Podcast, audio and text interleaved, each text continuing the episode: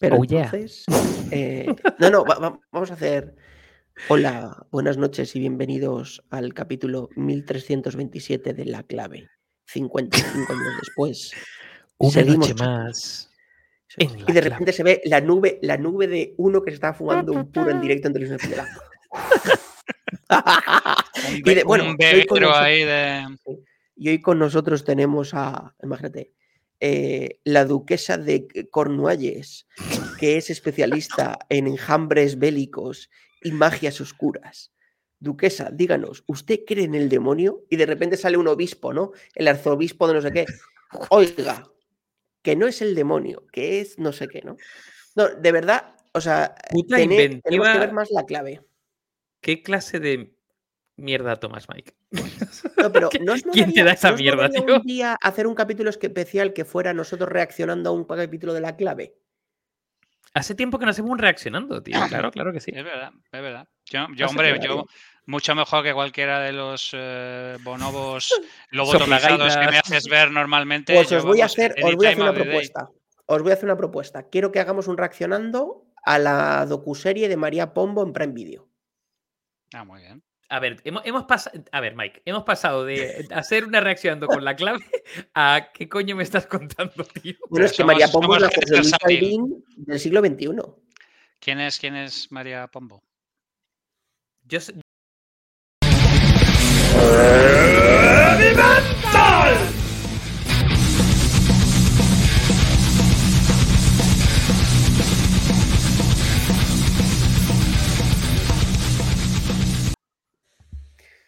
¿Qué pasa, chavales? Me ha encantado ese cierre con Javi diciendo: ¿Quién es María Pombo? Que este hijo de puta siempre me hace lo mismo. Me dice, vamos a hablar del Ulises de Joyce, pero mira, te voy a meter al pequeño Nicolás o te voy a meter a Coto Matamoros, que es a A lo que siempre me hace la misma Mike- mierda el hijo de Mike puta. está colando siempre mierdas en los programas. Siempre, siempre, siempre. No, pero ahora ya, ahora ya entra. No, mira, es que vamos a hablar de Wittgenstein y vamos a hablar de Kierkegaard y su posición en la esta danesa, pero nos vamos a traer a. A Telesitio y a Matamoros. Exactamente, exactamente. Es, sea, es así. ¿Por qué? A ver, ¿qué tal, chavales? si vosotros veis siempre el vaso medio vacío, no es mi problema. Ah, es un problema nuestro. La diferencia es que yo lo veo siempre medio lleno. De- claro, el problema es lleno de qué. O sea, es decir, es. la, la clave es que. ¿con Bueno, qué lo a ver, llenas? Two Girls One Cup tuvo mucho éxito, ¿no? Pues ya Correcto, está. O sea, correcto, correcto, correcto. Sí, sí, sí, sí, sí, sí, sí. Pero que es que es, es que es el amo del misdirection, tío. Es que es absolutamente acojonante, macho. ¿Qué tal, El audaz te ha hecho mucho daño, Mike. Es un trilero. Bueno, verem- veremos a ver cuánto tiempo le queda al audaz, ¿eh? que la cosa va, va jodida. So- ¿eh? solo lo llevo diciendo un año el tema de Scarface. O sea, y ahora Coldo Ascatu, tío. Es lo que tenemos. Ahora es lo que se lleva ahora. Viene al pelo, ¿eh? El episodio de hoy. ¿eh? Sí, sí. pelo. Sí, exactamente. ¿Qué tal, chavales? ¿Cómo estáis? exactamente. ¿Cómo Muy bien, muy bien, muy bien, muy bien. Aquí Yo tengo ganas de que vayamos otra vez en ruta. Ya es, ya es febrero y ya me pita la reserva de, de no hacer ruta por ahí, por algún lado. A ver culo. si. Bueno, tenemos ahí a Nacho, nuestro delegado especial de la clase de nuestros viajes de ciencia, ya investigando. ¿eh? A ver si conseguimos. O sea, yo, los dos que dijo molaron, pero el segundo me pareció la releche, ¿eh? Si lo consigues, la releche. No digamos ningún spoiler. mm, sí, correcto. Yo soy partidario, ¿eh? A saco. ¿Qué, qué sería si podemos elegir un sitio? Es decir, imagina que decís, nos dejan entrar en cualquier sitio del mundo, ¿vale? Mm. ¿Qué elegiríais como nuestro viaje de ciencia o cada uno el nuestro top? Hostia, a mí me gustaría irme al Max Planck o me gustaría irme a, a Cabo ¿Pero dirías algo de Cañaveral. física teórica más que física experimental, Javi, tú? A mí es que mm, en 40 dos, ¿no? sitios, en 40 sitios donde pueda ver desde la, desde la valla hacer antimateria, es, es mi sitio.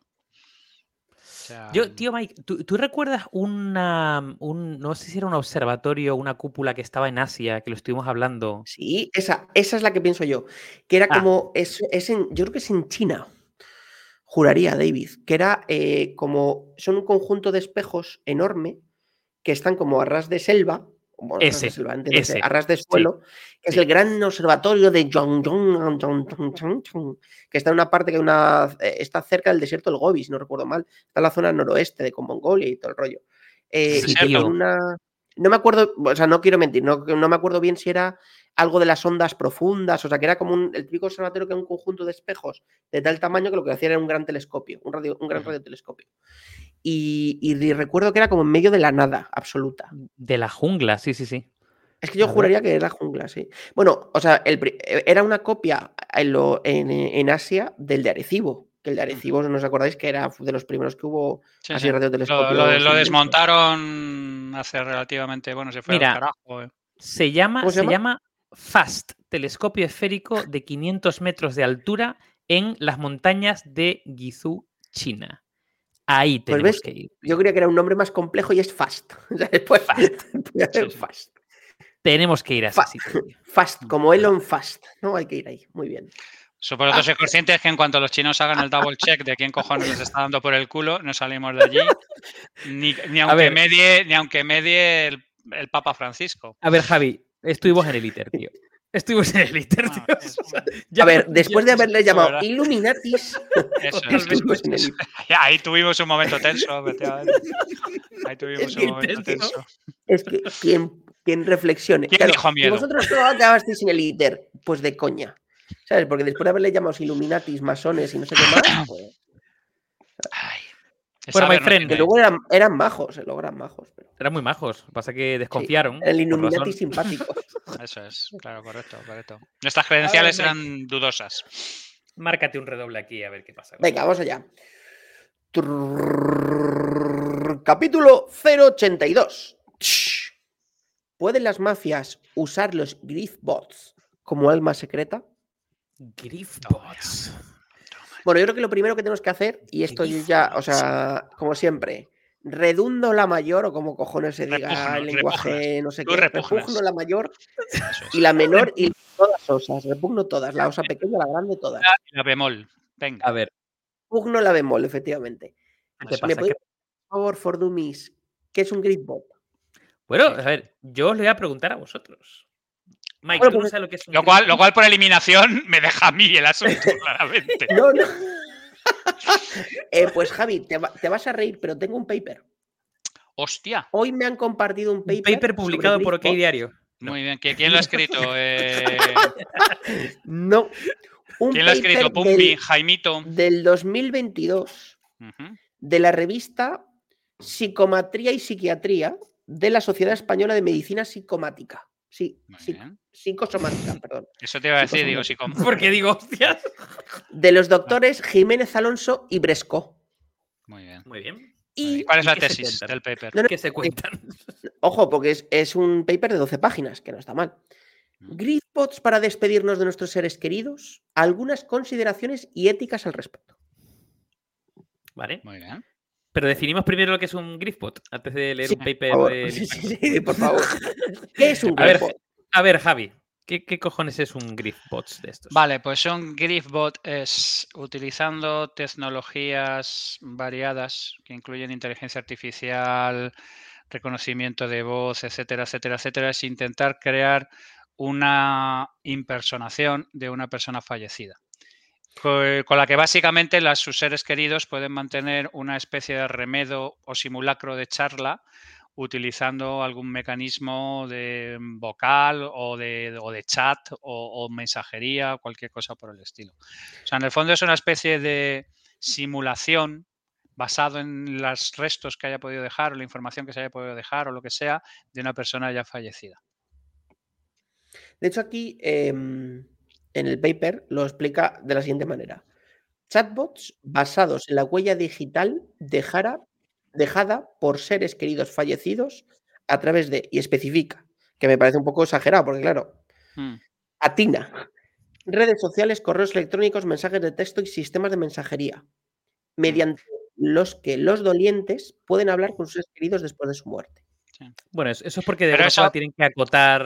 Tienen que es, acotar pero- pero- eso me parece- entidades digitales, ¿no? Claro, es que eso me parece un poco reduccionista. por A mí también, por eso os he dicho que no me, ve- no me encantaba, ¿eh? Pero- Vale, vale, vale. Sí, os Pueden, pueden ser los vídeos, vídeos o que, fotos que Claro, yo haya claro. sacado Eso a, eso No, y, además no, o- no tiene, no tiene por qué ser necesariamente un chatbot. Si, si os acordáis de Be Right Back, lo cruza Es- directamente ya con, con un Android. O sea, te quiero decir que Mm. es, es un poquito reduccionista, hecho, pero bueno. De hecho, hay un caso, un caso que creo que, si no recuerdo, creo que es chino. eh, chino, creo que es chino, donde eh, esa despedida se produce en un entorno virtual. Es decir, aparte de reconstruir, en este caso, a una niña, esto lo dejaremos en las notas del episodio, de reconstruir a la niña en plan de la voz, tal cual, reconstruyen físicamente, eso físicamente, virtualmente en plan holograma y se pone unas mm, Oculus Rift creo que es, y la madre interactúa con la niña fallecida. O sea que bueno, por definirlo entonces, serían un, es una, eh, me gusta eso de, de, que es una simulación, ¿no? Es como una recreación. Hay veces que se puede hablar de un digital twin, si se puede decir algo así, eh, una reconstrucción de una persona fallecida eh, utilizando principalmente lo que se deja a nivel digital o digitalizado, ¿no? esa información, y cuyo objetivo, porque luego eso se ramifica, es principalmente, eh, bueno, Griffbot, ¿no? O sea, e-, ese duelo, pasar el duelo de o ese punto de despedida o de una persona que está fallecida. Mm, ¿Habéis visto hay, varias películas, sí, hay, varias películas, ¿no? Que también eh, apuntaran un poco sobre esto, ¿no? bueno, Black em, Mirror, uno del el tercer, el segundo o tercer episodio de Black Mirror de la primera temporada. Eh, y estamos hablando de. Bueno, cuando se estrenó Black Mirror.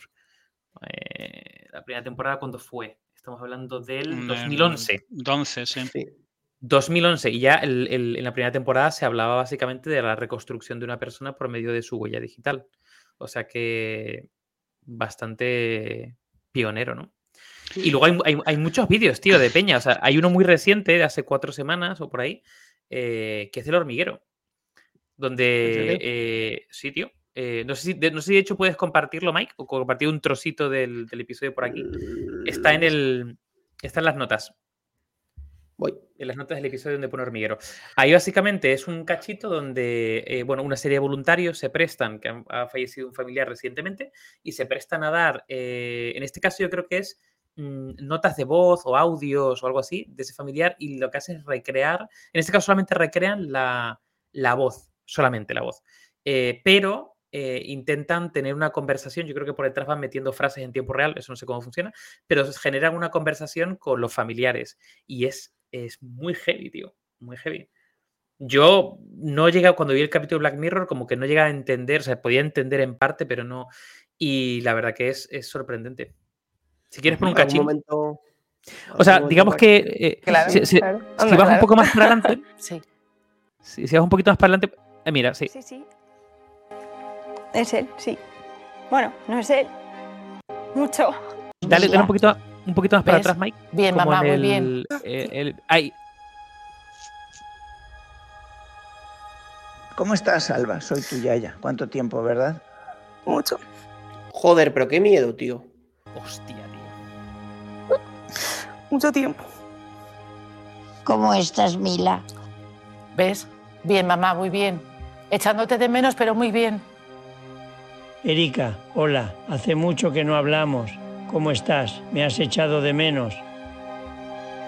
Joder, qué miedo. Lo quito que me da miedo. Me, da cojones. Es hardcore, ¿eh? Es muy hardcore. Bueno, pero yo creo que es más hardcore, es más hardcore visto desde fuera. Que, o sea, quiero decir, hay un montón de track records de este tipo de cosas. Antes los mediums intentaban ponerse en contacto también con las personas muertas, intentar hablar con ellos. de hecho, hay un punto donde, es decir, un medium al final eh, tú, no, no, hay ningún signo, salvo la propia persona y además un poco tal, eh, que de alguna forma, eh, no sé, tangibilice ese ser que tú. Es decir, aquí hablas, o sea, suena como tal, puede parecerse, puede tener una persona parecida, o sea, es, es muy hardcore, tío. O sea, es como ya llevado un poco al siguiente nivel, ¿no? Sí, a ver, quiero decir, yo lo que creo es que puede ser peligroso con gente Mm, que no supera el duelo. O sea, quiero decir, es que te puedes quedar colgado. Bueno, de hecho, Be Right Back, el episodio este de Black Mirror, es, un tema muy chungo. Porque quiero decir, ella se resiste al principio con toda la historia y al final se da cuenta de que tiene una impersonación de alguien que no es la persona con la que estaba, pero tampoco tiene la, la fuerza de voluntad para quitarse del asunto. O sea, eso, es un tema bastante duro. Entonces yo creo que el problema aquí fundamental no tiene nada que ver, o sea, ¿cómo se podría procesar esto de una manera sana, hablando de salud mental? Es que es, la duda, es la duda que la pregunta, La pregunta es si, lo hay, es decir. Claro, eso es. Pero quiero decir, si hay, si hay demanda de este tipo de cosas, es porque hay gente que no es capaz de superar una fase de duelo y no es capaz de superar este tipo de, este tipo de cosas. Que es mejor dejarles eh, jodidos con el duelo y con situaciones que a lo mejor es que no se han resuelto, porque es que han tenido una, han tenido una pelea, el otro se ha ido por la mañana, se ha metido una hostia ahora el coche y se ha ido a tomar por el culo. O sea, ¿sabes lo que te quiero decir? Esto, sí. en realidad, con lo que conecta es con profundos procesos psicológicos de cómo procesamos el, el dolor, el duelo y, y, la, y, la, pena. Y es que fijaros, yo creo que es un tema caso a caso. ¿eh? Fijaros, yo, yo lo, que, lo que creo, o sea, eh, yo después de ver varios vídeos y demás, eh, no solamente este, sino hay, hay, otros por YouTube que se pueden ver, eh, yo creo que puede ser, o sea, el, el, lo delicado es cuando esta herramienta se la das a las personas para su uso, incluso de forma prolongada. Es decir, creo que un uso terapéutico. Eso, claro, eso te iba a decir. Es decir, tú, tú cuando eh, hay, hay, hay, personas que, que, bueno, hay una especie como de servicio de acompañamiento a la muerte, algo así. Cuando hay una situación trágica, pues tú vas a un terapeuta o vas a un psicólogo o vas a alguien que te ayuda. Entonces, esto puede ser una herramienta muy interesante para psicólogos o terapeutas para ayudar en ese proceso. Yo lo, lo delicado es que esto se lo puedas dar a, una, a la persona que está dolida, que claro, dependiendo de cada persona, desde que tenga un rollo obsesivo compulsivo hasta que no, eh, o sea, puede de alguna forma lle llevarle, bueno, a un camino todavía más jodido. ¿Tú qué piensas, Mike? Se, o sea, se, me generan 28.500 preguntas operativas. Esto me pasa con el poliamor. Eh, o sea, te, tengo muchas dudas, ¿no? Desde eh, conceptualmente, si esto es algo que a nivel de legal y de protección de datos y tal, eh, deberíamos autorizar las personas de forma expresa, es decir, imaginaros, voy a decir una cosa, ¿no? Nosotros tres tenemos cientos de horas de vídeos y audios publicadas, cientos sí. de horas. ¿Quién evita que si nosotros no queremos alguien haga un griefbot de nuestra presencia digital? Eh, porque además, vosotros, joder, hemos expresado mucho nuestro pensamiento en diversos temas. O sea, Total. seguro que alguien un, un, poco espabilado de inteligencia artificial mm, hace un gripbot con nuestra voz, con nuestra. qué cosas nos hacen gracia, qué cosas nos descojonamos. Bueno, sin el, mismo, sin el grif, ¿eh? Hace un bot, sí, o sea, nos sí, clona sí. automáticamente. Sí, pero, o sea, entonces, primera duda que me planteo al aire, ¿no? Concepto, el, la parte legal, jurídica, de, de qué, qué autoridad o quién tiene autoridad de regulación de eso, o si es ¿Es protección de datos que te hagan un bot? no sé, eh, primer punto, ¿no? O sea, por decir algo eh, random. Eh, segundo punto, eh, ¿cuál es la cuál es el positivismo, que yo creo que Javi lo apuntaba, o el negativismo de hacer algo así, ¿no? Es decir, hasta qué punto algo de esto es sanador o es empeorador de una persona que necesita eso, ¿no? Eh, pues claro, a lo mejor es sanador para una persona que lleva un mal duelo o que no ha tenido un momento de despedida previo al duelo, ¿no? Eh, y a lo mejor hay alguien que le jode la vida y cree que lo necesita y a lo mejor le jode la vida. Eh, de hecho, el, el, paper era un poco, yo creo que aquí el paper no me lo he leído, no me ha dado tiempo, ¿eh? Pero... El paper tiene pinta de ser crítico, iba ¿no? muy enfocado en el tema del COVID, ¿no? En el COVID había una situación donde mucha gente ha pasado un duelo raro porque no ha podido. Sí, no, no, no, se ha podido despedir de su padre, de su madre. De Entonces, iba muy enfocado este paper a. Claro, ¿cómo te despides de alguien que no has podido enterrar? No has podido ir al tanatorio, no, no tal. O sea, es un duelo raro. Entonces, eh, previamente a saber si el auge, o sea, si el auge de esto es bueno o malo, me, me, me preguntaría 20.000 cosas anteriores, ¿no? Es, ¿tiene sentido? ¿No tiene sentido? A nivel jurisdicción, ¿esto cómo se gestiona? ¿Se considera eh, datos personales el que te monten un bot y un, o un grief bot? Eh, eh, ¿con, qué auto, ¿Con qué legitimidad alguien lo puede hacer sin tu consentimiento previo? Eh, no sé. O sea, que, que, yo sí soy muy pragmático, ¿no? Muy operativo, pero buf. de hecho, conecta, conecto con, por ejemplo, el, el, derecho al olvido. Es decir, eh, claro. existe el derecho al olvido y que de repente te empiecen a sacar clones de ti o que tu familia te clone digitalmente. Y, y, fíjate, ni siquiera para Griff, ¿no? Ni siquiera para el duelo, sino que te clone para hablar contigo. De hecho, había, había una. La, la primera. La, el primer Griffbot que vi de la historia, o sea, como solución eh, factible, o sea, que alguien había hecho, y de hecho lo, en las notas dejaremos el, el artículo, eh, es del 2019. Ojo, y es un tipo que monta una, una startup que se llama Datbot. Okay. Eh, y básicamente clona a su padre. mm, el tío cuenta, le hicieron una entrevista en Wired o algo así, y el tío cuenta su, su experiencia, como que no se pudo despedir y tal, y el tío entrena eh, con información del padre, pero también él hablando, o sea, entrenando una IA, diciéndole cómo era el padre, pum pum, no sé qué, pim pam, tal, eh, y lo tiene básicamente como para charlar. O sea, no, no, no, no, no, no simplemente es un momento para pasar el duelo, sino, bueno, pues para literalmente tenerlo recreado con...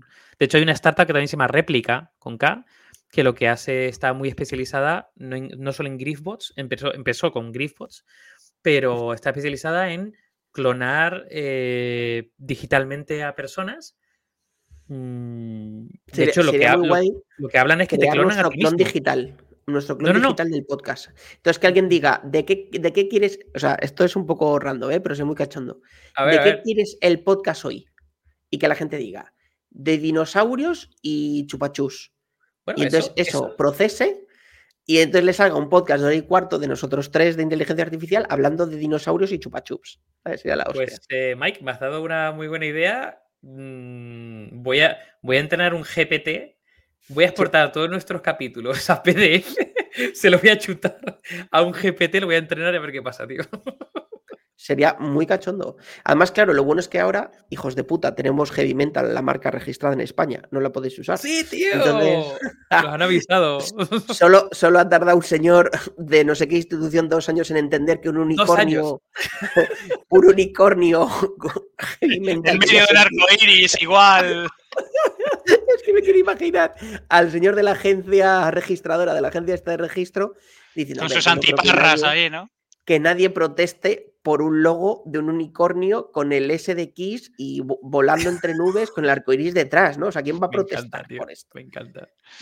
Hombre, Jen Simmons si ve que puede sacar un duro, tío. O sea, joder, Sí. vamos. E- Es, es divertido eso y nuestro abogado, que es también un tío que, que escucha el podcast, pero que es súper serio a la vez, diciendo, imagine, yo me imagino la oficina de patentes, mire, vengo a registrar la marca Heavy Mental con N, además me lo imagino, con N en medio.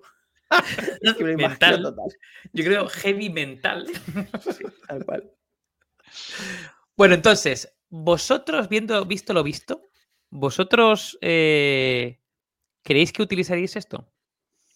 ¿Requeriríais? O sea, que, ¿cómo, qué, qué pensáis? Bueno, vosotros. yo no me si- siento, si creo que no me si siento vosotros- emocionalmente Espera, capacitado. espera, espera. Y si no vosotros, Mike, ¿alguien cercano a vosotros? ¿Pensáis que lo utilizaría por cómo lleva el tema de la muerte o la muerte de un familiar cercano reciente? Podría ser. Pero yo personalmente lo, de- lo desaconsejaría bastante. O sea, quiero decir, el, el duelo es una de las cosas que más tienes que... A ver, mira, por ejemplo, ¿vosotros habéis visto la peli esta de, mm, de Campanella del secreto de sus ojos, la original, la argentina? Sí, tío. Peliculón. Está en Peliculón, mi top, top. Vamos, recomendadísimo. Efectivamente. Claro, eso es una vida dedicada a quedarte colgado del pasado como una percha y no ser capaz de mm, superar determinadas cosas. ¿Sabes lo que te quiero decir? Sí, sí. Bueno. yo personalmente, personalmente es, es como si tú dijeras, oye, tú dejarías Lo, pasa es que, lo pasa que, un segundo, Javi, sin lanzar ningún spoiler, porque es que es un película Sí, que sí. todo el mundo tiene que verlo. Pero realmente, eh, sin lanzar el spoiler, hay algo ahí que no es simplemente el duelo, sino Mm. es casi como una misión, es decir, es como... Sí, sí, sí, es, una venganza. Es una venganza, absoluta- ¿sabes? Sí, absolutamente brutal. Pero lo que quiero decir es, cuando te quedas enganchado en, un piñón, ¿sabes lo que te quiero decir? Y no, e- y no eres capaz de moverte, ¿vale? Es, eso es malo siempre. ¿Sabes lo que te quiero decir? O sea, la idea fundamental es que en la vida te van a pasar cosas buenas y cosas malas, y de las cosas malas tienes que aprender a procesarlas y sacar, digamos, cosas para crecimiento personal. Y yo creo que una cosa como esta te puede proporcionar un analgésico. Es aquello de la. Lo aquello de los, los painkillers y los vitamins, ¿sabes? Las cosas que te, te alivian un poco el dolor. El síntoma, pero Eso es, no el... vuelves al asunto. claro. Y los vitamins, que es algo que, digamos, de alguna manera lo que hace es construirte ser una mejor persona. Entonces, yo personalmente creo que gente con la cabeza lo suficientemente equilibrada y que lo ha procesado el asunto puede tener un momento de contemplación nostálgica y eso puede estar bien, porque a mí me parece que es incluso humano. El problema es cuando es alguien que no ha sido capaz de procesar lo que ha ocurrido, ni cómo ha ocurrido, ni por qué ha ocurrido, y que se niega a aceptar la realidad, y lo que yo hablo siempre del problema del idealismo que deriva en pompismo y este tipo de historias, ahí ya estamos jodidos. Entonces yo personalmente creo que es un poco lo que estaba mencionando Mike. Esto no es un tema para que le puedes dejar en la mano de gente que, mm, que esté emocionalmente mm, tocadito, ¿sabes? O emocionalmente inestable. Pero, y, y, no- y- y aunque estés estable, ¿eh? O sea, yo me considero una persona, creo que emocionalmente estable y, y no sé cuán, ¿Cómo te puedes cuánto de bien me puede esto, no? hacer, claro. O sea, Claro. es decir, No, pero es Eh, que ni, ni siquiera, ni siquiera es bien, es casi curiosidad. O sea, mira, Houdini, ¿vale? O sea, hablamos de él cuando hablamos de los magos y cosas por el Sí. estilo. Pero hay una cosa que mucha Escapismo. Gente, hay gente, mucha gente que no conoce de Houdini. Houdini se tiró una cruzada absolutamente brutal contra todos los falsos magos, falsos eh, mediums, falsas historias, falso y tal, y todo este tipo de cosas. Una cruzada de la hostia. Se lió, por ejemplo, con Arthur Conan Doyle en unas peloteras monstruosas, porque Arthur Conan Doyle era muy creyente de este tipo de... Es acojonante, el tío que escribe Sherlock Holmes, luego resulta que cree en, en los marcianos, es una cosa maravillosa. En, el- en el más allá. sí. Exactamente. En los. Claro, y- pero Houdini, a pesar de que estuvo peleando toda su puta vida, resulta que llega a una serie de palabras clave con su mujer para que en el caso de que uno muera antes que el otro, sepa si va a una sesión de espiritismo que es de verdad porque le ha pasado las palabras clave. ¿Sabes? O sea, que tú puedes oponerte frontalmente a una cosa en concreto. Siempre hay una duda, ¿no? No solamente que tengas una duda, tienes ese pinchazo nostálgico de, de intentar eh, emular, aunque sea eh, un- un- aunque sea una cosa más vacía y tal. O sea, porque eh, si, tú ves Be Right There, o sea, el, el episodio de Black Mirror, el problema es cuando ella se da cuenta de que eso parece, habla como es, tienes todas las, está perfectamente hecho, pero, está no intrínsecamente vacío, porque es una persona que está hecha para complacer, porque sigue las leyes de la robótica de alguna manera y lo que está diseñado es para complacer. Mientras que una persona con la que tú tienes y tienes una relación, pues está para darte por el culo y bastante, diga, por decirlo de alguna manera, ¿vale? O sea, que es que es, es una cosa como, como muy... Plantea una serie de dilemas ese episodio maravillosos y el Griffbot yo- yo creo que en el fondo es un, es un McGuffin, ¿no?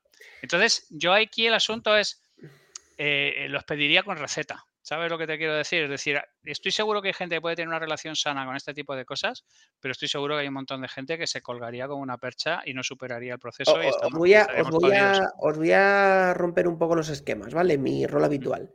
A ver, Eh, los libros estamos hablando de que principalmente es de gente que genera una eh, afección emocional enorme contra tú o contra un individuo, ¿no? Eh, por, o sea, alguien que tienes una tensión, tensión emocional o, situación emocional. Em, ¿Tendría el mismo modo que hablamos de familiares sentido que pudieran existir griefbots con los que contactas de tus ídolos? Eh, si al final tus ídolos también pueden tener una cercanía emocional a ti de la leche. Es decir, si a Javi le dicen tu rockero que murió en los 80 por cocaína, LSD y ketamina, puedes tener una conversación con él de sí, cómo ¿Te parece que prefiero solo- Maná, que moriría de un atracón de donuts en Dunkin' Donuts? Hijo de puta. Se muere uno bien, bien endrogado. No, Eh, pero bueno. imagínate, yo qué sé, que puedes hablar, imagínate un, un diseñador, me lo inventan, ¿no? Sí. Un tío mega top de diseño que, su, que eh, vive, sueña y respira por Steve Jobs, ¿vale? Me lo estoy inventando, ¿vale? Por el primero que se me ha ocurrido. Claro, eh, para él a lo mejor el día que murió Steve Jobs o que murió, no sé, joder, pues, efecto fan, Michael Jackson. El día que murió Michael Jackson, la gente que le gustaba el mundo del baile musical pop, pues eh, se me ha muerto un mito, no sé qué, tal, ¿no? Imagínate cómo podría ser el que tuvieran un griefbot de Michael Jackson y podrían hablar con esa persona, pues cómo hacía los pasos, cómo seguía el ritmo, cómo Steve Jobs, cómo diseñaba producto, no sé. sí, sí. Em, creo que también ahí hay un, hay un punto, em, ya no solo, solo es emocional desde un punto de vista afectivo, sino también intrínseco a ídolos, ¿no? Y que podría ser también un camino súper, súper curioso.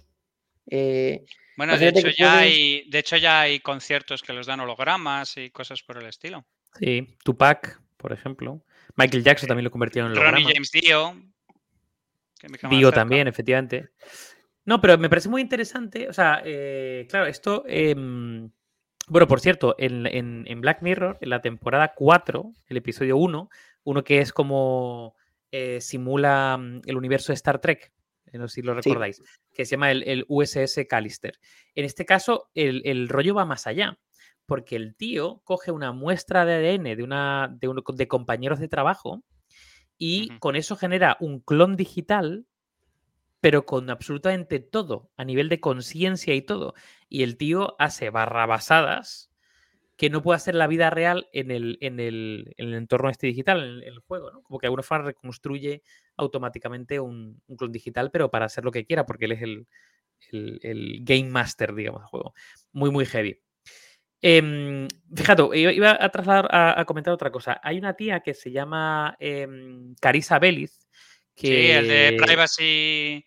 el de, el de- eh, sí, Privacy is Power o Power, Power, sí, el de sí, Pri- sí. sí. Pues la tía eh, tiene varias entrevistas hablando sobre los Griffbots. Y ella lo que dice básicamente, porque claro, toca la parte de privacidad, ¿no? Al 100%, ¿no? Y ella habla sobre cómo eh, en un futuro las, las empresas tipo Facebook, ¿no?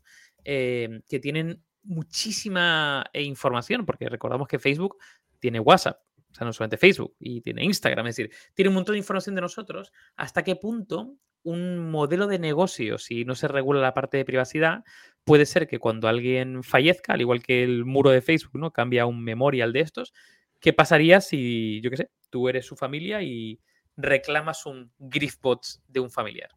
¿Esto lo veis factible? ¿Creéis que esto se puede llegar a dar? Joder, es que el mundo me ha demostrado que cosas del que... bueno. Claro, claro, claro, claro, claro, es, es un temazo gordo, ¿eh? Sí. O sea, es que además, además, por ejemplo, ¿de quién es esos, de quién son esos datos? Claro. ¿Sabes lo que te quiero decir? ¿De quién ahora mismo es ese tipo de información? No hay, no hemos, históricamente nunca hemos heredado, nadie ha heredado la presencia cinematográfica o la presencia de, ¿sabes lo que te quiero decir? No, no, yo, yo creo que no hay legislación suficiente para soportar todavía el caso. Y como siempre, la realidad irá por delante de la legislación, o sea que habrá algún caso en el que haya alguna movida de este estilo, se gestionará de esta manera, alguien denunciará y a partir de ahí, pues, pues te- tendremos algo de jurisprudencia al respecto. Pero me parece, me parece un terreno de juego por una serie de dilemas morales eh, bastante espectacular. Como muy, muy de experimentos mentales que hemos hablado, ¿no? Estos de... Sí, sí, Hedanken experimenta a tope. Hedanken, A sí, tope. sí, de, experiments para decir, ¿y si pasa esto? Bueno, eso es que el es. foto Black Mirror no deja de ser... eh, Sí, sí, es una máquina una de Hedanken experiments, civilización. efectivamente. Absoluta, absolutamente. Es, es una máquina de este tipo de cosas. Además es que hay otro tipo de historias, porque es decir, em, ¿qué hacemos con las personas que, por ejemplo, ya patológicamente no, están, no han superado la muerte de un ser querido? Porque tú sabes que, por ejemplo, cuando se muere un, cuando se muere un es niño eso, porque ¿eh? hay alguna movida de este estilo, generalmente las parejas terminan rotas, generalmente terminan... ¿Sabes lo que te quiero decir? O sea, mm, no tenemos todavía gestionado la superación de, de este tipo de, de situaciones. Imagínate que alguien es capaz, usando Griffbots, de, de poder, digamos, de alguna manera, dar paz a la persona que, que no está pudiendo. O sea, ¿sabes? Yo tengo la sensación del Griffbot, enseguida nos vienen cosas que nos dan esta espinaza por aquí, se nos eriza el vello de la nuca y este tipo de historias, pero yo creo que terapéuticamente, si hay alguien que es capaz de entender cómo pod- podríamos usarlo, a lo mejor es posible que tenga algún uso terapéutico específico. Hostia, pero no. O sea, yo para uso terapéutico, yo para uso terapéutico, yo lo vería, ya te digo, de usado como una especie de me alimento, ¿eh? Un programa de tres sesiones donde esto se utiliza como una herramienta para poder despedirte, pum pum, no Sí, sé sí, qué, transicionar para gestionar la transición, transi- efectivamente. Efectivamente. Pero claro, esto se puede llevar también como al, a la- al siguiente nivel, que es qué pasa si una persona no le vale ese proceso o no, como, como ahora mismo no le va una terapia y, y yo qué sé, entra en una especie como de depresión vital y se rompe todo. ¿Qué, qué, qué pasaría si un Griffbot continuado le resuelve el tema? Claro, la duda en este caso es, em, ¿es mejor, entre comillas, ¿no? Vivir en esa mentira pero percibiendo tú que, bueno, que está ahí o que no, sé muy bien cómo eh, tu cerebro te engaña o tú te lo crees o vivir esa mentira, pero, pero estar bien o estar mal o tener que pasarlo mal o intentar superar eso con el coste que conlleva, pero no vivir en esa mentira. Buah, es que es muy difícil, tío. Otro, otro Gedan que no espera. Total, totalmente. Es que es, que es muy difícil. Putos temas, tío. O sea, aquí, aquí voy a abrir un melón. Eh, que no estaba pensando. Sí, sí, sí, bueno, no sé si es melón o no. Eh, ¿Cómo se enfrenta a nivel, bueno, a cualquier nivel? Esto, es decir, el, cómo se enfrenta una persona a un duelo y el contar con un grifmo versus ser un estoico. Javi, tú que eres eh, el líder. un, estoico no necesita grifos. Claro. No, no, a ver, claro, o sea, pero, pero ¿cómo supera? Voy, a, rehacer. ¿Cómo supera el duelo un estoico? Vamos a ver. Eh, un estoico es una persona con sentimientos que tenemos la típica chorrada de pensar que un estoico es una persona que es un cacho de madera. Eh, bueno, pues claro, si tú ves que, a Marco Aurelio lo lee Yados, pues puedes pensar que naturalmente la gente que estoica es un, es un trozo de, de alcornoque recién caído. O sea, un estoico lo único que ocurre es que debería intentar de alguna manera procesar de algún modo la ira que le inunda, el dolor que le inunda, la pena que le inunda, para intentar crecer como mejor persona, ¿vale? Pero claro, esa es la teoría. O sea, quiero decir, un estoico puede entender que esa es la manera virtuosa de guiarse, pero un estoico no es una persona que somete a sus, sus sentimientos a voluntad. O sea, yo es que estoy harto de decir esta historia. Digo, si tú te lees las meditaciones de, Marco Aurelio, o sea, quiero decir, no, no haces como Sergio Ramos y te haces una foto con el libro distraídamente encima de la cama que no la agita ni el plástico. O sea, te lo lees de verdad y tal. Te das cuenta que Marco Aurelio está jodidísimo y está puteadísimo y es el tío más poderoso de la Tierra, es un César, ¿vale? Entonces está jodido, síndrome del impostor, está puteado, está todo. O sea, lo que hace es intentar todos los putos días levantándose y decir, venga, vamos a ver si arrancamos el cochecito. Entonces, el, el estoico lo que intenta de alguna manera es intentar procesar todos estos sentimientos para hacer crecer, que en el fondo está está conectado con un montón de cosas que Dave habla siempre del growth mindset y de todo este tipo de cosas, ¿vale? Eh, eh, pero, pero, pero está sujeto, como todos, a, una pena eh, irremediable. Pero, entendiendo eso, Javi, el, el Griffbot no sería una herramienta estoica, ¿no? Es decir, me refiero, el estoico, una vez que llegue, una vez que llegue ese momento de enfrentarse a la muerte, por mucho dolor que haya o por mucho. O sea, no, es que inhiba los sentimientos. No, al contrario, debería enfrentarse a eso. Debería, ¿no? Claro, eh, debería tener una cajita de herramientas que le permita también enfrentarse a eso, ¿no, Javi? Exactamente. Claro, claro, claro, claro, pero, pero, es que, pero es que un Griffbot no es precisamente una herramienta que te ayude a enfrentarte no, no, a esto. Claro, lo por eso, por eso. Es una herramienta que te proporciona a lo mejor una cierta. Evasión. vamos a ver. Claro, si vosotros os conocéis la historia de Maximino, por ejemplo, el, César este y tal, este es un... Era, profesor mío de informática, Maximino. El, señor Maximino, efectivamente. Un beso de la que se llama Maximino. El que le enseñó Basic a Mike, un beso. Eh, no, no, este era, este era un gigante tracio que llegó a, llegó a César, eh, que medía 2 metros 20 o algo por el estilo, pesaba 180 kilos y, le se liaba hostias con quien, con quien hiciera falta. De hecho, salvó tres intentos de asalto a, su tres atentados contra su vida porque él mismo le infló a hostias a, los que vinieron a por él. Pero, por ejemplo, Maximino entraron los que le iban a matar en un cuarto intento, creo recordar, y estos traían a su hijo ensartado en una lanza. ¿Vale? Qué bonito. Maximino cae de rodillas diciendo e, él no se había hecho nada y se deja matar. ¿Vale? Entonces, quiero decir, em, Tú puedes ser una puta montaña como este hombre, un César además, un tío absoluta, o sea, que hay cosas que sencillamente te rompen como ser humano. O sea, o, eres un psicópata o eres un cacho de carne con ojos, o, no eres esto, o este tipo de cosas te, te, te, destrozan, ¿vale? Entonces, un estoico puede tener muy clara la teoría sobre cómo debería procesar este tipo de cosas y qué es lo que se debería hacer, pero al final del día es un ser humano que está exactamente igual de sometida a las pasiones que todos los demás. O sea, lo único que pasa que un epicúreo, por ejemplo, pues dice, pues de puta madre, no voy a luchar contra esta historia, ni voy a intentar ser mejor, ni pollas en vinagre, me- le voy a dar a todo lo que... Que también los epicúreos están bastante mal entendidos en líneas generales, ¿vale? Porque parece que son como... O sea, todos son simplificaciones, pero desde luego Sí. un estoico puede tener la teoría clara, pero puede luego ser perfectamente dominado por la pasión, porque es que son cosas que, que te, te- anulan, tío. O sea, tú imagínate que entran, que, que- entran con tu hijo en una, en una lanza, ¿sabes lo que te quiero decir? Este tío que era una montaña, que, insisto, había matado él con sus propias manos a dos, dos grupos de asaltantes, porque claro, iban 15 o 20 a por él, pero le importó tres cojones, les reventó a todos los sesos contra la pared. O sea, tú imagínate lo que tiene que ser este tío ver entrar a esta gente con tu hijo en la punta de una lanza, ¿sabes? O sea, entonces por eso quiero decir que, que, mm, que, a ver, que es que yo hay cosas que yo entiendo que en un momento dado alguien en un momento dado se caiga de rodillas y es completamente derrotado por el dolor. Porque son cosas que no. Y que se acoge a cualquier cosa. y se acoge a cualquier a cosa, se acoge a lo, a lo que haga falta. O sea, de hecho, muchas de las cosas más espectaculares y más terribles de los campos de concentración son este tipo de decisiones. Vosotros, creo que hemos hablado alguna vez de los Sonderkommando, ¿no? De los, de los judíos que Sí. ayudaban a, a los a- a- en el proceso de los hornos y cosas por el estilo. Y esta gente ah, posiblemente a lo mejor habían metido a sus propias familias en los hornos, pero es que si no se los cargaban ellos también. Y Sí, luego lo- sus propios judíos les hacen el vacío cuando, cuando, mm, cuando salían. ¿Vale? Ujú. O sea, hay una historieta de Art Spiegelman, ¿vale? Donde, no sé si será en Mouse o en Mouse 2, donde eh, él, él hacía que, que sus padres habían, habían estado en una fiesta con un menda al que toda la comunidad judía le hacía el vacío porque había sido un Sonderkommando. O sea, quiero decir, eh, la gente no sabe realmente cómo va a reaccionar ante estas cosas tan estresantes desde el punto de vista hasta que no se ve en esa situación.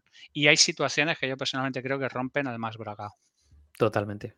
Porque además ya, yo no solamente es que alguien fallezca, sino es el cómo fallece, el cuándo, el cómo estás tú en ese momento. El, o sea, es que es muy heavy. Muy heavy. Sobre todo, por Por ejemplo, si es producto de algo eh, completamente mm, random. ¿Sabes lo que te quiero decir? Porque, porque a ver, yo he querido mucho a mis abuelos, pero, pero se murieron y era una lógica normal. Y sabes lo que te quiero decir. Y, y- y- de hecho, nosotros en el, en el tanatorio tuvimos, mi, hermano, mis primos, tuvimos un buen rato, ¿sabes? A mí me gusta mucho el, el concepto del funeral irlandés, ¿vale? Esto de- del, del acordarte de los buenos ratos, este tipo de cosas, mejor Sí. que el grief. y Celebración. Claro, Celebración. exactamente. Claro, pero es que a mí se me muere una de mis hijas y es que yo me voy, me voy a la depresión más negra. O sea, yo no sé cómo cojones podría superar algo como eso. Y sin embargo, hay gente que lo supera, ¿sabes lo que te quiero decir? Pero solo de Sí, sí. pensarlo es, es un tema que tú dices, pero esto, de esto no salgo en la puta vida. Hay, hay un tema, hay un tema, has dicho, has dicho, has mencionado el, el funeral irlandés. Y es Sí. que hay un tema, yo creo que muy vinculado con lo céltico. De hecho, curiosamente, en Galicia, yo lo he visto en, en varias ocasiones eh, y, lo, y lo, he, lo he sentido así. Que es que, por ejemplo, en, en Irlanda, y me ha pasado en Galicia, hablar de la muerte se habla diferente que en el resto de España. Es decir, hay una concepción, yo creo que un pelín diferente de la muerte. Y. em, y como una especie como de, no sé, por ejemplo, los celtas eran animistas, ¿no? Eh, Es decir, Sí. eh, como que todo está integrado con todo, como que, como que hay una especie como de continuo, ¿no? Y mm, no sé, yo siempre he sentido que hay algo ahí como de celebración, básicamente porque hay una certeza absoluta que a esa persona, alma, lo que sea, la vas a volver a ver y que ya ha vivido no sé qué y que es un tránsito y que es un, no sé, como que hay una serie como de concepciones previas, ¿no? Esto quizá Bueno, hay una, hay una ayude, parte ¿no? de los celtas, ¿no? Que ellos son muy. em, como muy animalistas, naturistas, ¿no? Los celtas era como ese feeling con la naturaleza y todo el rollo. ¿no? Animista, ¿no? Que cualquier cosa Bueno, sí, tenía efe- sí, alma en la sí, naturaleza de sí. todo. Entonces, eh, yo creo que esa parte, ¿no? Em, de como del fluir, del espíritu. panteísta, panteísta, quiere decir Mike, panteísta, no animista, panteísta. Entonces yo creo que, bueno, de esa parte como de, mm, de que los, los celtas en general, ¿no? Pues sí que creían en, bueno, incluso toda esta parte de los druidas celtas y todo el rollo de los espíritus y toda esta vaina un poco que era relacionada con la naturaleza y todo el rollo, ¿no? Entonces, bueno, yo creo que, que ahí sí que hay una creencia con mucho más como de, como de que es un, un camino, ¿no? De ida y vuelta o de, o sea, de ida y vuelta, de, de un paso natural, ¿no? Que no es algo como de repente se murió alguien y tal, ¿no?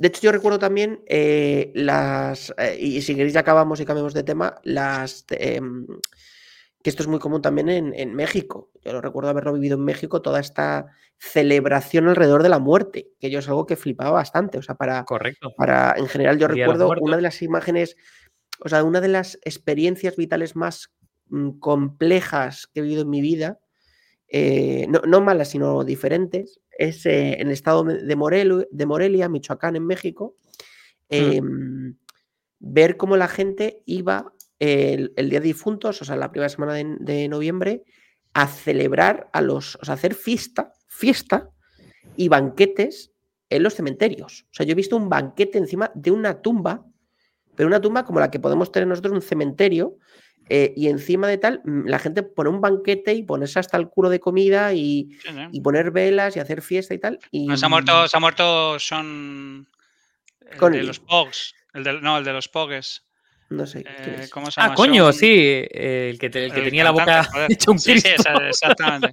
Ese dejó pagados 10.000 dólares a los que fueron a su funeral de priva para que se cogieran un melocotón. Sí, sí, sí, sí, sí, sí. Ese era un tío. un ¿Cómo se llama este pavo, tío? Son no sé qué pollas. ¿Cómo se llama este tío? Son McClure. Sean. McGowan. Sean McGowan, efectivamente. Sean McGowan. Troy McClure. Eh, sí, sí, bueno, mezclado ahí en, en, en, en este. Sean McGowan, El efectivamente. cantante con la cara, con la boca más reventada de la historia, tío. Eso es correcto. No, no, y ese tío era un sentimental, un católico sentimental. Es que son cosas que nos caen muy cerca, o sea, y la relación con la muerte allí es completamente distinta. Completamente diferente.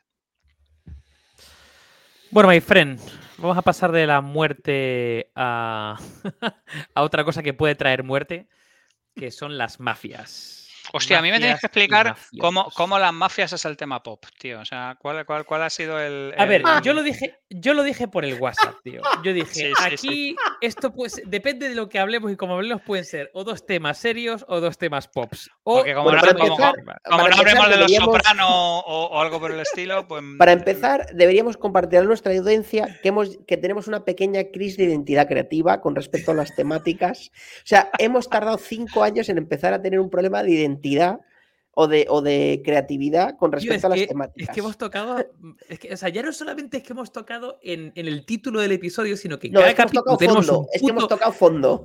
en cada capítulo tenemos como una verborrea arborescente que es que no paramos de tocar temas un puto capítulo de todo. Entonces hemos tocado todos los temas, todos. Salvo de Pero calcetines y de, y de peinados, hemos hablado yo creo de todo. A mí me los parece muy bien que abramos el corazón y compartamos con la Bueno, pero comunidad entonces, pero no, que estamos es- más es- secos que el ojo de un tuerto. Muy bien, No, muy bien. Me gusta. No, a ver, secos no, porque yo a mí se me ocurrieron joder. 20 gilipolleces en, en 10 Será minutos. por pero- cosas. Pero si os mando Pero- 40 cosas siempre y nunca, eh, o sea, quiero decir, al final Javi, cogéis una casi por Javi, calidad. pero es que necesito la espasa calpe para entender tus temas. Bueno, tío, pero yo qué sé. O sea, me tengo que no, leer tu carta dos veces para pillar los títulos.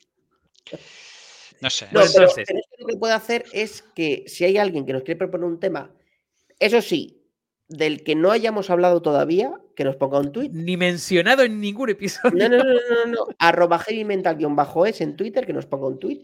O somos heavy mental arroba gmail.com, que nos diga, no habéis hablado de.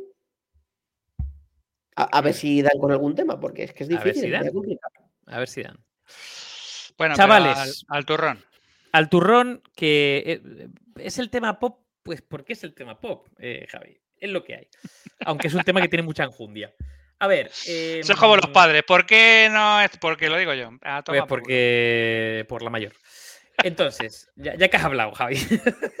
mafias. Mafias. Esto, de la- esto de las mafias, ¿de qué va, tío? ¿Tú conoces algo de historia? Sí, sí, sí, sí, sí. A ver, es que es, es uno- además es uno de mis temas preferidos. O sea, a- hombre, llamamos mafia en general a cualquier conjunto de personas agrupadas en una asociación más o menos delincuencial que de alguna manera extorsionen a terceros a cambio de teóricos servicios de protección o cosas por el estilo.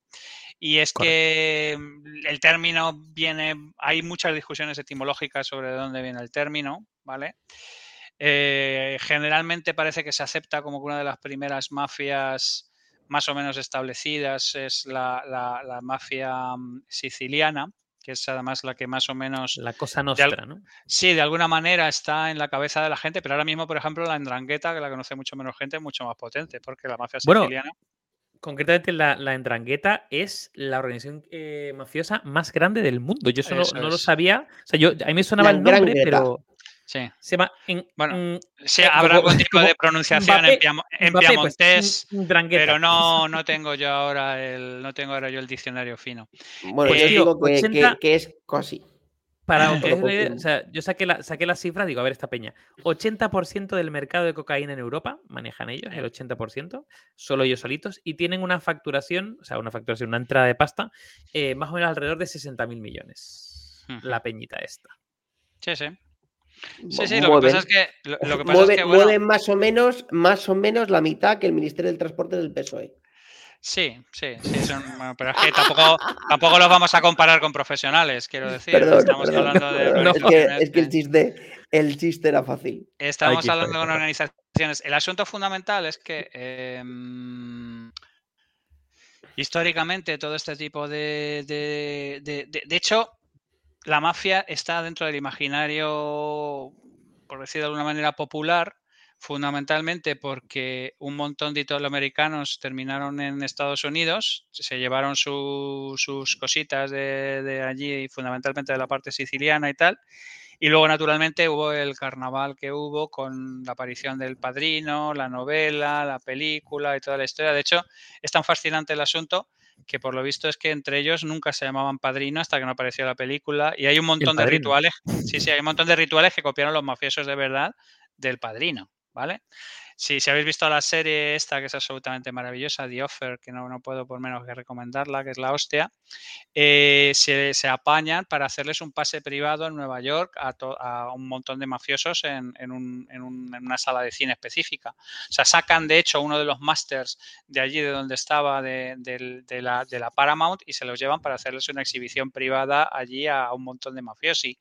Entonces, hay una mezcla rara entre narrativa, mágica, mística, realidad y todo este tipo de cosas que a mí la, la mafia es una de las cosas más fascinantes. Y el problema fundamental es que la mafia siciliana, la cosa nostra, este tipo de cosas, eh, durante mucho tiempo tuvo algunos de los líderes más subnormales que hubo y como siempre digo, al contrario de lo que defiende Piketty, pues no hay organización que aguante eh, tener jefes subnormales durante demasiado tiempo.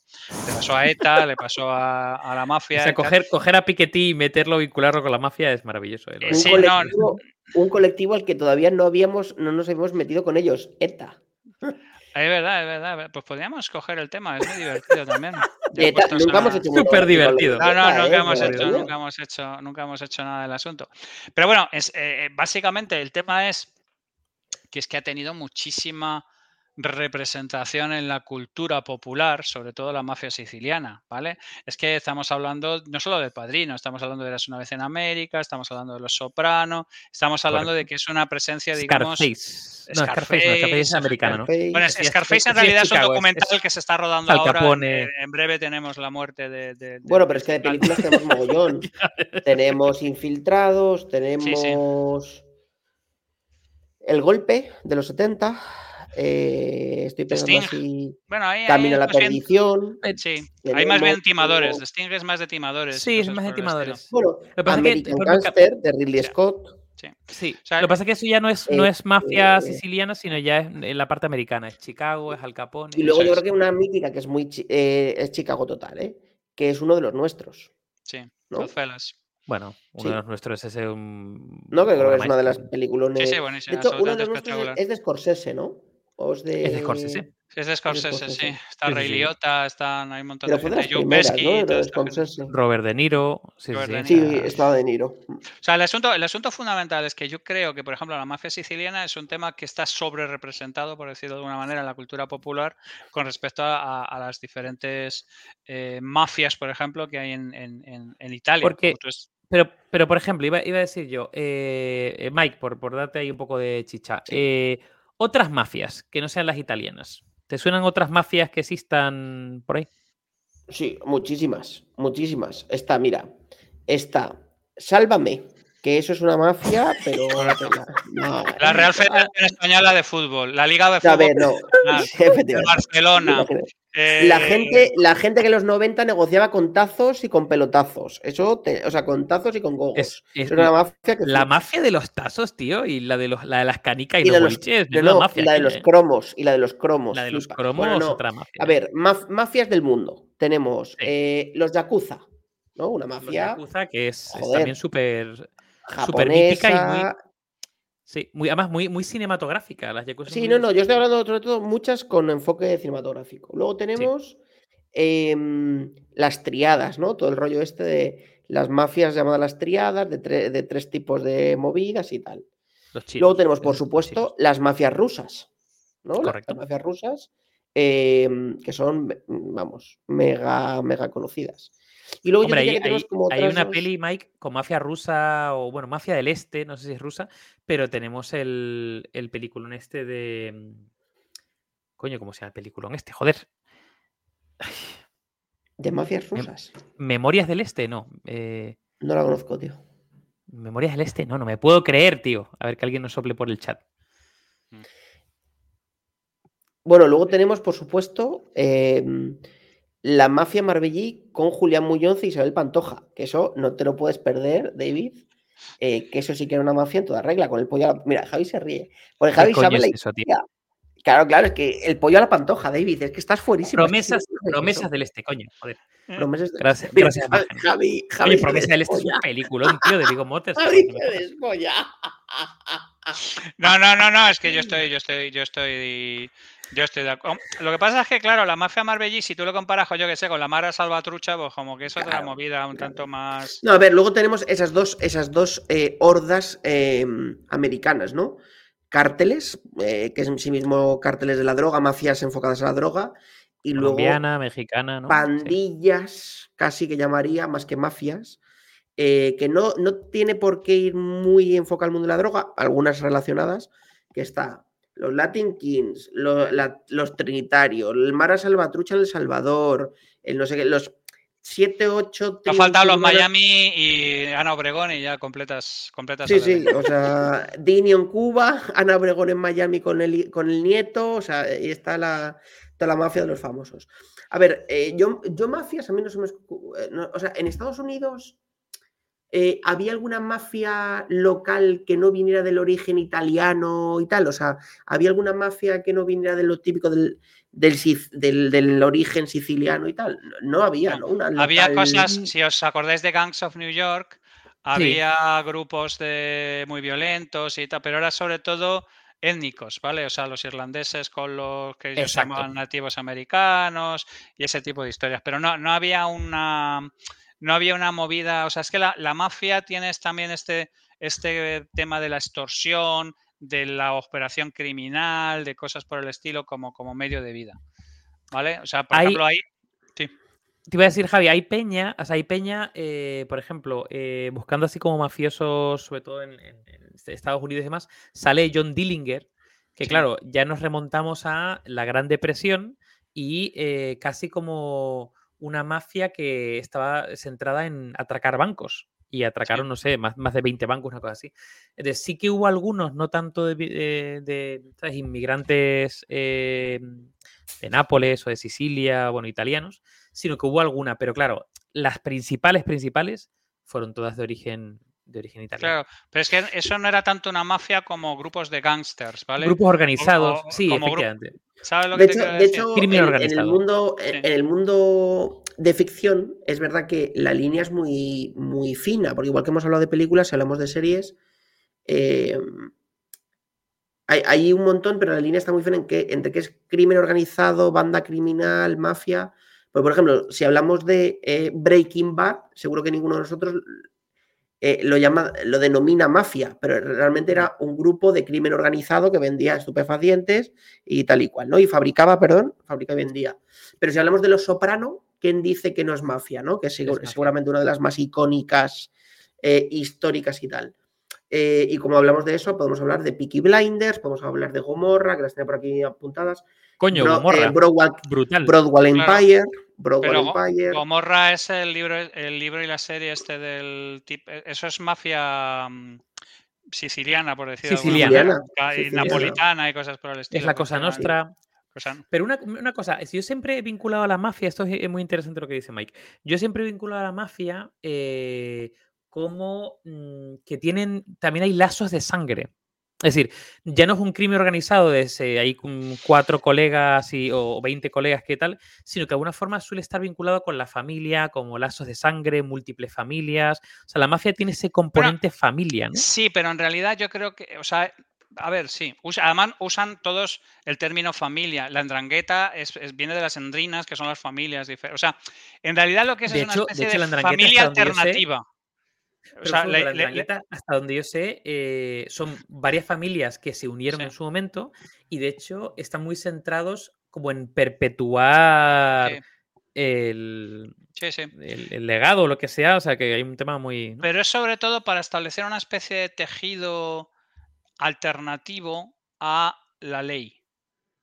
¿Vale? Ajá. O sea, quiero, quiero decir, quiero decir, es, es como cuando se juntan a lo mejor, es como la familia fuera de la familia, ¿vale? Es como la, la, la, mm, la actividad criminal que están realizando de alguna manera funciona. Esto tiene una cosa muy curiosa, que, que yo he hablado varias veces del asunto, que me parece fascinante, que es el tema de los códigos de honor entre delincuentes. O sea, la gente incluso a la que sea la delincuente más salvaje, tiene un- pues, generalmente tienen, tienen ellos la percepción de que tienen un código de honor. Por eso en las prisiones hay muchos códigos de honor. Por eso, por ejemplo, los violadores de infantiles y cosas por el estilo suelen durar poco porque consideran que es gente sin honor. A lo mejor gente que tiene 10 asesinatos. O sea, eh, estas cosas que, que, que, que, o sea, digamos que de alguna manera lo que hacen es vertebrar de alguna manera la necesidad de pertenencia a un grupo de orden superior de personas normalmente que tienen mm, socialización débil o socialización muy disfuncional según los términos normales. Entonces, si tú eres un asesino o tú eres un traficante de drogas o tú eres un tipo de, pues eh, no, no puedes vertebrar posiblemente tu familia alrededor de eh, las visitas de los niños al zoo del colegio y cosas por el estilo. O sea, necesitas una especie de red alternativa, ¿vale? Eh, esto se ve muy bien, por ejemplo, en El Padrino, cuando viene. Bonasera a pedirle al Ah, sí. padrino ayuda para que su hija, que la justicia no le ha atendido y tal, eh, el padrino casi se lía a hostias, pero no porque vaya él y le pida las cosas, ¿vale? Porque además es una tradición siciliana. eh, mm, hacer eh, en la boda de tu hija tienes que, que- que, digamos, de alguna manera eh, hacer lo que te piden, ¿vale? Sino que él se cabrea porque él se ha salido de la familia, se ha ido a la policía y cuando la policía no le ha funcionado es cuando él vuelve. ¿Vale? O sea, es- es- es- hay este tipo de, de tejidos eh, de soporte alternativos para gente que no puede tener una estructura social más clásica, ¿vale? O sea, que no es que pueda ir con los niños al colegio y luego la- per- pertenecer a la AMPA y luego pertenecer al club de golf el fin de semana y cosas por el estilo, sino que es como una especie de tejido para recoger a gente que la familia tradicional o la sociedad tradicional los ha marcado pues como lo que son cojones, como traficantes, como mm, delincuentes, como men- menuderos de droga, como, Extorsionadores. como extorsionadores, como todo este tipo de cosas. De hecho, es muy de hecho curiosa hay- la necesidad que tiene la gente, perdona Mike, la necesidad que tiene la gente de tener una sensación de que pertenece a un colectivo honorable. Bueno, que la honorable mayor parte, la mayor parte de mafias se basan, se basan en el honor. La mayor parte Sí, de sí, mafias exactamente. Hay un código, el no, no, eh, es un código, el, el tema de no mm, comunicar ciertas cosas, el, uno, un tema de honor al silencio, de honrar al, al grupo. Sí, sí, sí, sí. de- o sea, es- es- De hecho, aquí podríamos hablar de ¿eh? mafias. eh, eh, o sea, ¿existen las mafias de guante blanco? O sea, aquí eh, abriría, un, abriría un segundo melón, ¿no? Es decir. eh, Define guante blanco, Mike. Vale. ¿Es el Club Bilderberg una amenaza, una mafia de guante blanco? Porque Florentino, que ya- ya lo aunan, dijimos aunan, ya lo dijimos. aunan muchos de los aspectos de los que hablamos. Es decir, es un club familiar, privado, eh, que se defienden, donde el honor es lo más importante, donde no se sabe hacia afuera qué ocurre, donde su injerencia pasa por encima de las leyes preestablecidas eh, o sea, tiene muchos de los atributos, o sea, el, el Club de es que se, me ha ocurrido, ¿eh? Pero eh, podría tener rasgos patológicos si fuera una persona de, de una mafia, ¿sabes? O rasgos sociales de lo que es una mafia. Eh, mm, claro, llamar un Estado mafia es un poco delicado, ¿no? Porque si no creemos el propio Estado como ciudadanos, quizás que no hay un Estado, pero... Bueno, pero hay países, tío, donde el Estado está intrínsecamente, ¿no? ¿Qué, Javi?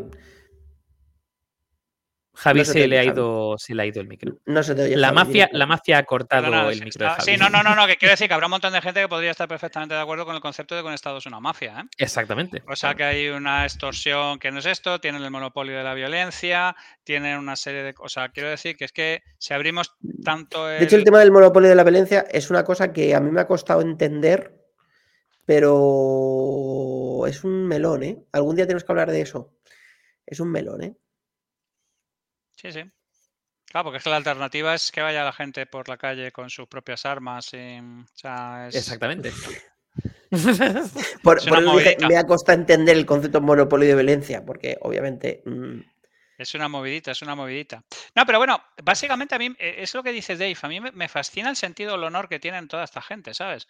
O, Sí, o esta gente que son profundamente católicos. O sea, tú veías el, el final del Esa padrino, por ejemplo, con, mientras están bautizando al otro, mientras están haciendo toda esta serie de historias, el otro está mm, apiolando a seis o siete. O el Papa al final que le dice al otro, oiga, pues confiésese que tiene usted que perder. ¿no? O sea, hay, hay- Claro, hay una claro. serie- a mí lo- me fascinan las contradicciones morales de esta gente. Que en el fondo es eso, cómo, cómo te levantas por la mañana sabiendo que en tu trabajo, en lugar de ir a- al trabajo a intentar diseñar aplicaciones bonitas o a transformar compañías o a, o a hacer eh, cosas chulas, tu trabajo es cepillarte a dos que no pagan, meterle un culatazo en la boca a un traficante rival y, y hacer un atentado contra... O sea, no sé cómo tío, podría ¿no- gestionarse... ¿No crees, fíjate, ¿no crees que mm, eh, toda la parte del honor y los lazos familiares y de sangre y generación tras generación hacen que de alguna forma se genere una especie como de propia moralidad? Es decir, Sí, sí, claro, tú, de alguna forma dices, mm, es, es lo que he mamado de pequeño, eh, o sea, he crecido con esta visión del mundo, ¿no? Con estos modelos mentales, con estas cosas, con esta, entre comillas, moralidad, ¿no? Eh, y con estos valores y con estas formas de hacer las cosas, para mí es lo normal, ¿no? Y de alguna forma, claro, tú defiendes a tu familia, ¿no? De- es decir, están como... sí, no, no, no. no sé, Pero, pero no, deja de ser, no deja de ser muy diferente, por ejemplo, que pertenecer a una organización de ultraderecha o cosas por el estilo. Si tú te acuerdas de American History X y todo este tipo de cosas, Sí. que- o, o los ex-nazis que han salido. O sea, quiero decir, eh, todas estas cosas que funcionan en, los bordes externos, en el fringe, por decir de alguna manera, de en la los sociedad, límites... Sí, sí. sí, te- terminan desarrollando una especie de código de honor propio para no tener la sensación de que realmente son gente que, que son que son escoria social, ¿qué cojones? O sea, a nadie le gusta percibirse a sí mismo como escoria social. A no ser que seas Carl Panzram y te sude toda la polla y le metas caña al verdugo que te está ejecutando porque le dices que mientras él ejecuta a uno, él yo hubiera ejecutado a siete. O sea, eh, eh, true, eh, true David, story. David, ha- has hablado un poco, porque lo tenía por aquí apuntado, del origen de la palabra mafia, que a ti te gusta mucho este Hay varias ¿o lo tienes por ahí discusiones. Es que Lo- estoy viendo que hay tres orígenes, no sé si lo tenías Sí. fichado, David. Dale, dale, Mike. O sea, hay tres orígenes eh, y que no se ponen de acuerdo, ¿no? A nivel etimológico, donde Exacto. viene. La primera es acrónimo del italiano Mazzini autorizza furti incendi avvelenamenti, que es Mazzini, que debe ser una persona, autoriza robos, incendios y envenenamientos. O sea, que Mazzini Ajá. era un hijo puta, básicamente. Luego, en el toscano, o sea, de la. Toscana, mafia significa miseria. Sí, con dos Fs. Y luego dice que hay dos tipos de eh, cosas que se creen del árabe. Una es muhafa, protección de los débiles, o mahas, que es jactancia agresiva. Yo soy partidario de la segunda, ¿eh? básicamente porque la Ndrangheta, eh, digamos, surge en, en una región de Italia que es la región mm, más pobre y de miseria de todas, ¿no? Y de Bueno, la forma- camorra sale en Nápoles, que tampoco es precisamente. que tampoco es precisamente. Hollywood. O sea, o sea, que quiero decirte que muchas veces las, las mafias ¿no? Eh, surgen, digamos, en entornos totalmente adversos y de miseria, donde eh, hay un punto donde se unen, ¿no? Eh, ya sea diferentes familias y demás, justamente para intentar salir de esa miseria. Y claro, llega un punto donde, bueno, pues hacen de todo para salir y se convierten en lo que, en lo que pasan a ser las mafias, ¿no? Pero por eso yo creo que tiene que ver mucho con, o con la miseria, con la parte de Pero miseria. fíjate, vo- volvemos a lo mismo, la parte esta del honor, curioso. ¿Recordáis que la- la- en El Padrino la pelotera es viene porque el turco quiere, Solozzo quiere introducir drogas ¿Correcto? y el padrino dice que eso no es honorable, que eso va con los niños y jode la vida. O sea, de hecho, el padrino, se, o sea, eh, Corle- eh, Corleone se ve a sí mismo como un hombre de familia. Sí, sí. Y repite reiteradas veces a lo largo de la, de la película que una persona sin su familia no es nadie, que una serie de cosas sin su esta no es nada. O sea, se percibe a sí mismo como un hombre de familia. Y además tú ves en El Padrino 2 cómo ha tenido que putearse para mantener a su familia a salvo y todo este tipo de cosas, cómo educa a sus hijos, cómo... es- O sea, es- me- a mí esas cosas es que me parecen absolutamente fascinantes. Es que fijaros, fijaros el nivel de disociación. O sea, es decir, no tiene ningún problema en cargarse a un montón de peña que no está en su círculo ¿no? de familia, pero cualquier cosa que de alguna forma crea que le puede dañar a su familia, como por ejemplo las drogas, porque eh, la rechaza. Entonces, eh, ahí hay una especie como de disociación absoluta, es increíble. A mí me parece totalmente increíble el, eh, que eso pueda ocurrir, ¿no? De alguna forma. Bueno, pero. O sea, pu- puede ser un poco. Podría llegar a ser. O sea, no, no sé si existirá algún estudio. ¿Podría llegar a haber un tipo de perfil patológico o sociopatológico, psicopatológico alrededor de las personas que pertenecen a grupos mafiosos y a grupos de este tipo crimen organizado? Es decir, es gente. Por ejemplo, hay una cosa que yo siempre me río, que os vais a descojonar, ¿eh? Eh, y yo siempre lo he pensado, y no sé si lo, alguna vez lo he dicho en alto la gente en general de grupos de crimen organizado no llevan pijama. No duermen con pijama. What the fuck?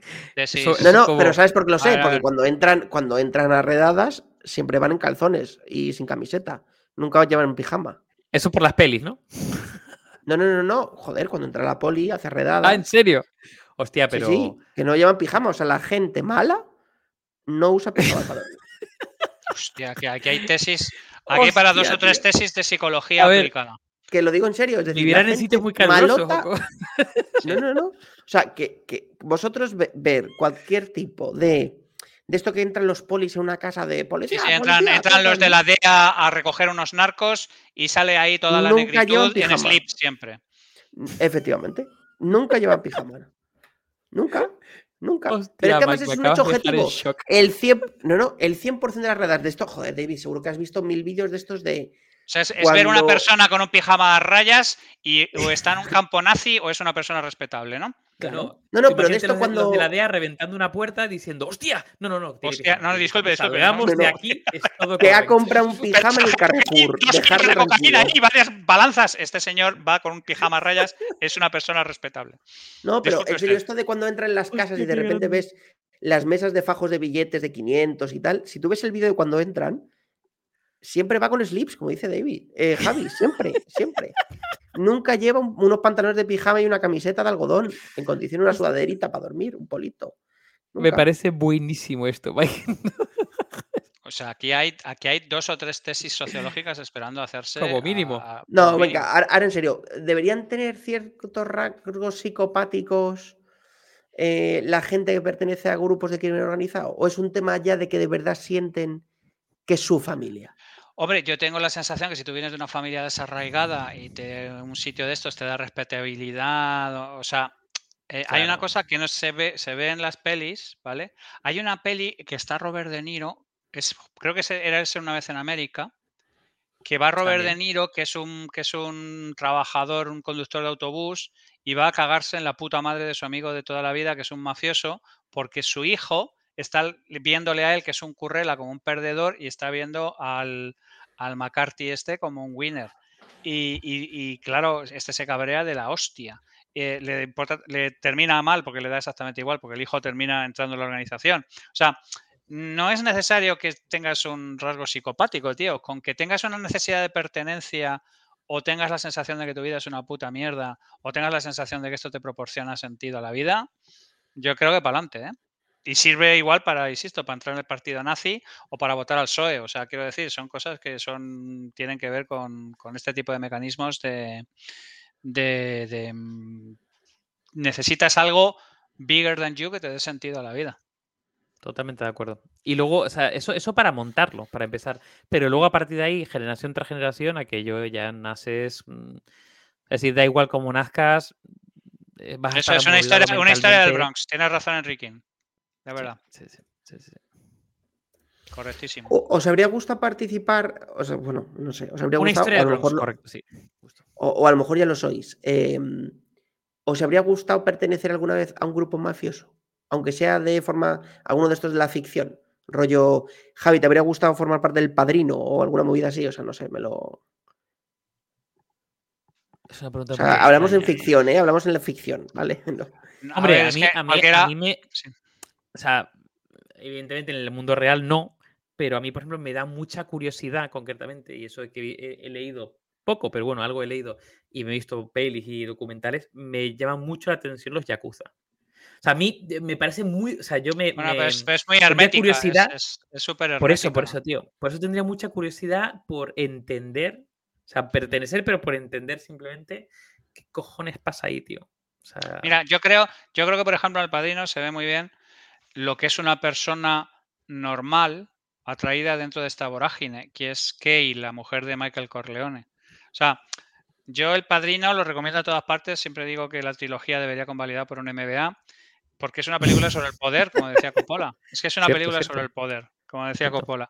Eh, pero claro, es que esta pobre mujer se ve atrapada en una movida que al final termina saliéndose como... Es que yo personalmente creo que ninguno de nosotros aguantaría el tirón de esa historia, a no ser que estés atado por lazos de sangre o a no ser que ya hayas hecho tu propia historia, te hayas entrado de soldati, hayas terminado de capo regime, o sea, hay como una especie de jerarquía también, hay una especie de, de inver- de inversión en lo que hay ahí. O, o por ejemplo, se ve fenomenal en, The Offer el, Menda este, el- el presidente de la Liga de Amistad Italoamericana.